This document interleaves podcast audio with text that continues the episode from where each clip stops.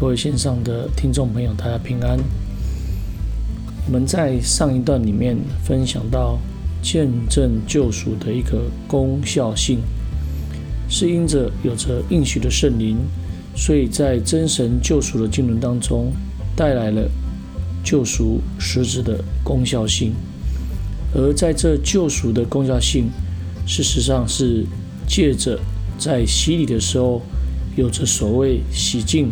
成圣称义的一个功效，在洗礼的时候，必须要圣灵的同在与工作。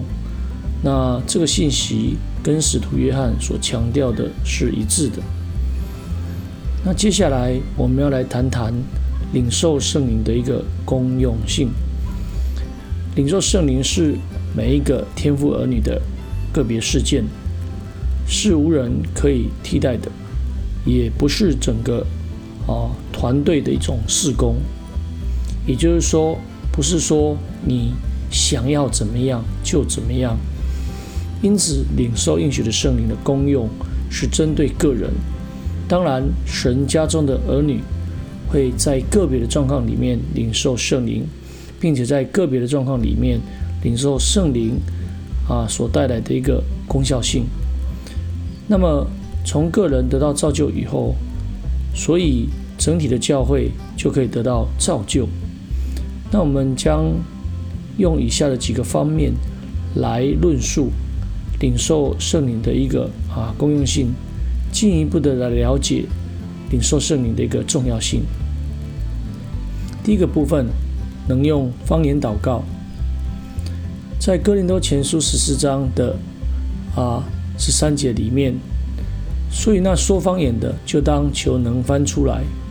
我用方言祷告，是我的灵祷告，但我的悟性没有果效，这却怎么样呢？我要用灵祷告，也要用悟性祷告；我要用灵歌唱，也要用悟性歌唱。在当中，事实上，啊，方言的祷告其实就是圣灵的祷告。所以在罗马书里面这么来提到：况且我们的软弱有圣灵帮助。我们本不晓得当怎样祷告，只是圣灵亲自用说不出来的叹息替我们祷告。鉴察人心的，晓得圣灵的意思，因为圣灵照着神的旨意为信徒来代求。当我们领受应许的圣灵的当下，就得到他所给我们说方言，也就是卷着舌头说话来作为凭据。在这个同时，我们就能够用方言来祷告，用方言祷告。就是我的灵在祷告，这是一种灵的祷告。那这时候你的悟性是帮不上忙的，因为这不是悟性的工作，也就是说不是理解能力。既然不是在悟性里面，就不是悟性的祷告。因此，用灵言祷告，或是说用方言祷告，是灵的祷告，是圣灵借着方言为我们祷祷告。产生出圣灵代祷的一个功用，并不是悟性所产生的果效。记得灵言祷告的时候，由于不是人的悟性发出果效，所以是灵的啊体验。因此保罗说他的悟性是没有果子的啊。在这里我们可以了解，对中文的译本哦，我们不要发生偏差。保罗说：“但我的悟性。”没有果效，它的意义其实是，但我的悟性是没有果子的。也就是说，在灵言祷告的时候，并不是出于悟性的作为而产生果果效来。但我们也不能够不了解其意思，产生误解而误认为对我的灵性是没有果效的。也就是说，用灵言祷告，哦，对于我的悟性是。没有帮助的，不产生功效。方言祷告就是灵的祷告，既然是祷告，就是对神说的，不是对人说的。因此，你当要是没有人能听出来，也就是我们听不出来当中的意思。虽然如此，你说圣灵的人用方言祷告，他的灵对却是对着神来讲说各样的一个奥秘。所以在罗马书八章二十六节到二十七节里面，保罗做了一个美好的啊对这件事情的一个诠释。况且我们的软弱有圣灵的帮助，我们本不晓得当怎样祷告，只是圣灵亲自用说不出来的叹息替我们祷告。鉴察人心的，晓得圣灵的意思，因为圣灵照着神的旨意替圣徒代求。在方言祷告当中得到造就，这是我们第二个部分要来谈的。针对领受圣灵说方言的功效性，使徒保罗就是这么说的。说方言的是造就自己，那造就自己的这一个字眼，其实是由两个复合字来组成的，一个是房屋，一个是啊动词的建造。那其实直接性的一个意义，事实上就是来建筑房屋。那么在新约圣经里面也翻成啊造就，也就是刚才更多前书十章四节里面的造就的这个字词。那造就这一个字词跟建造是一样的，所以有些时候这造就有些时候也会有着所谓象征性的意义，就如同主耶稣对彼得所说的：“不要把我的教会建造在这磐石上。”彼得用建造这个动词，哦，就是造就这个动词来讲论哦信徒啊的职分与功课。你们来到主面前，也就像活石被建造成为灵宫，做圣洁的祭司，借着耶稣基督奉献神所悦纳的啊灵祭。保罗说出了方言祷告的一个功效，那就是造就自己。领受圣灵用方言祷告，一方面圣灵照着神的旨意为我们代求，使我们所求合神心意，可以一无所缺；另外一方面，借着方言的祷告。我们在灵里能够与神相交，讲说各样的奥秘，就能借着圣灵来脱离世上从情欲来的败坏，做顺服神命令的儿女，能够进一步的有基督的馨香之气，就能够与神的性情有份。如此，自己属灵信仰的啊圣殿就会被建造起来，成为神借着圣灵居住的所在。今天我们就是教会，我们就是圣殿，就是圣灵居住的所在。那么，我们今天领受得救的福音的认证是要来做什么呢？我们从保罗的一个身上可以看出，他是特别来被神选召的，是神的仆人，是特派传神的福音的，奉召作为使徒的。那这福音的执事，执事这一词，其实就是坐在旁边，哦。服侍的一个意思。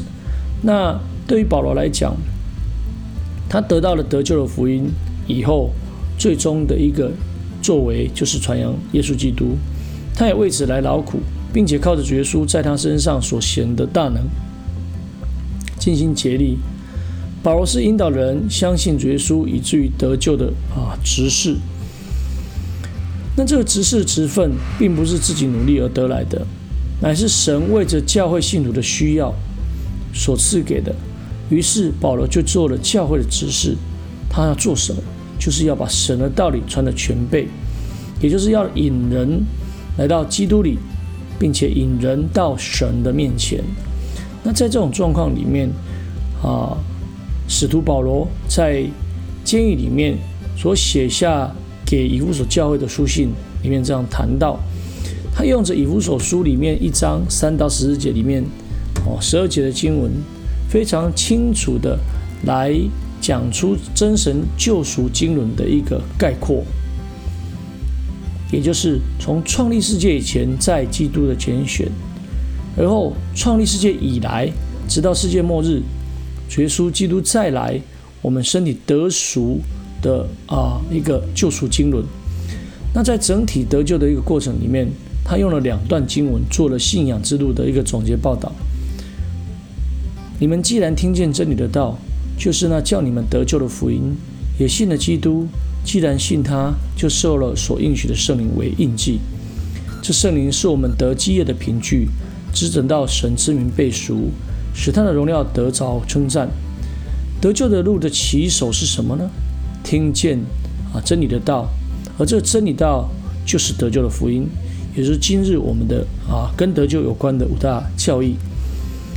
听见之后信了基督，接受基督为救主，口里承认，心里相信，还必须加上行为，也就是接受赦罪的洗礼，归入基督，啊，披戴基督。那接下来就是要被盖印。那这个盖印的这个字词有两个部分的一个解释，一个部分就是要被封住，不被移动；另外一个部分就是有着所谓认证的意思，当中非常清楚的表明。你就是属基督的，你就是属耶稣的，并且耶稣在你身上拥有全能的权柄。同时，主他也是你的保障。那么，借什么来盖印做记号呢？我们其实应该可以慢慢的推敲出，那就是应许的圣灵。所以，我们可以在这里啊来做个明证，在新的时代，当人领受得救的福音之后。耶稣就用应许的圣灵印在这个这位得到救赎的身上以及额上，正如启示录里面七章一节里面所谈到的。我又看见另有一个天使从日出之地上来，拿着永生神的印。永生神的印就是圣灵，日出之地就是从中国北京而来的真耶稣教会，而在真耶稣教会有着应许的圣灵。那么我们回到耶稣对门徒所说话的时候，当圣灵临到他们身上的时候，他们会得着能力，而这个得着能力是绝对是必然的。那得着的能力的目的是什么呢？事实上，就是要完成主耶稣所托付的一个使命，往普天下去传福音，并且成为主耶稣基督的见证人。所以他们从一开始的啊一百二十人啊的耶路撒冷。而后三千人的受洗，五千人的一些信主，进一步的进到了啊犹太全地，然后再进入到外邦地撒玛利亚，而后到了外邦地，外邦地传到了保罗的一个终点啊，就是到了罗马。五旬节之后的门众门徒得到了应许的圣灵，也得着的能力，能够勇敢的走出啊犹太人哦不敢走出的那一个房子。能够进入到这一个外邦地去传福音，在官府、在工会的面前来辩驳真道，甚至神迹奇事显扬，推广广传。今天我们真耶稣教会的弟兄姐妹，是不是也是如此呢？感谢神。那我们在这一段里面啊，领受圣灵的一个公用性就到这里。感谢神。那么在下一段里面会最后做一个总结。那各位听众，大家平安，大家再会。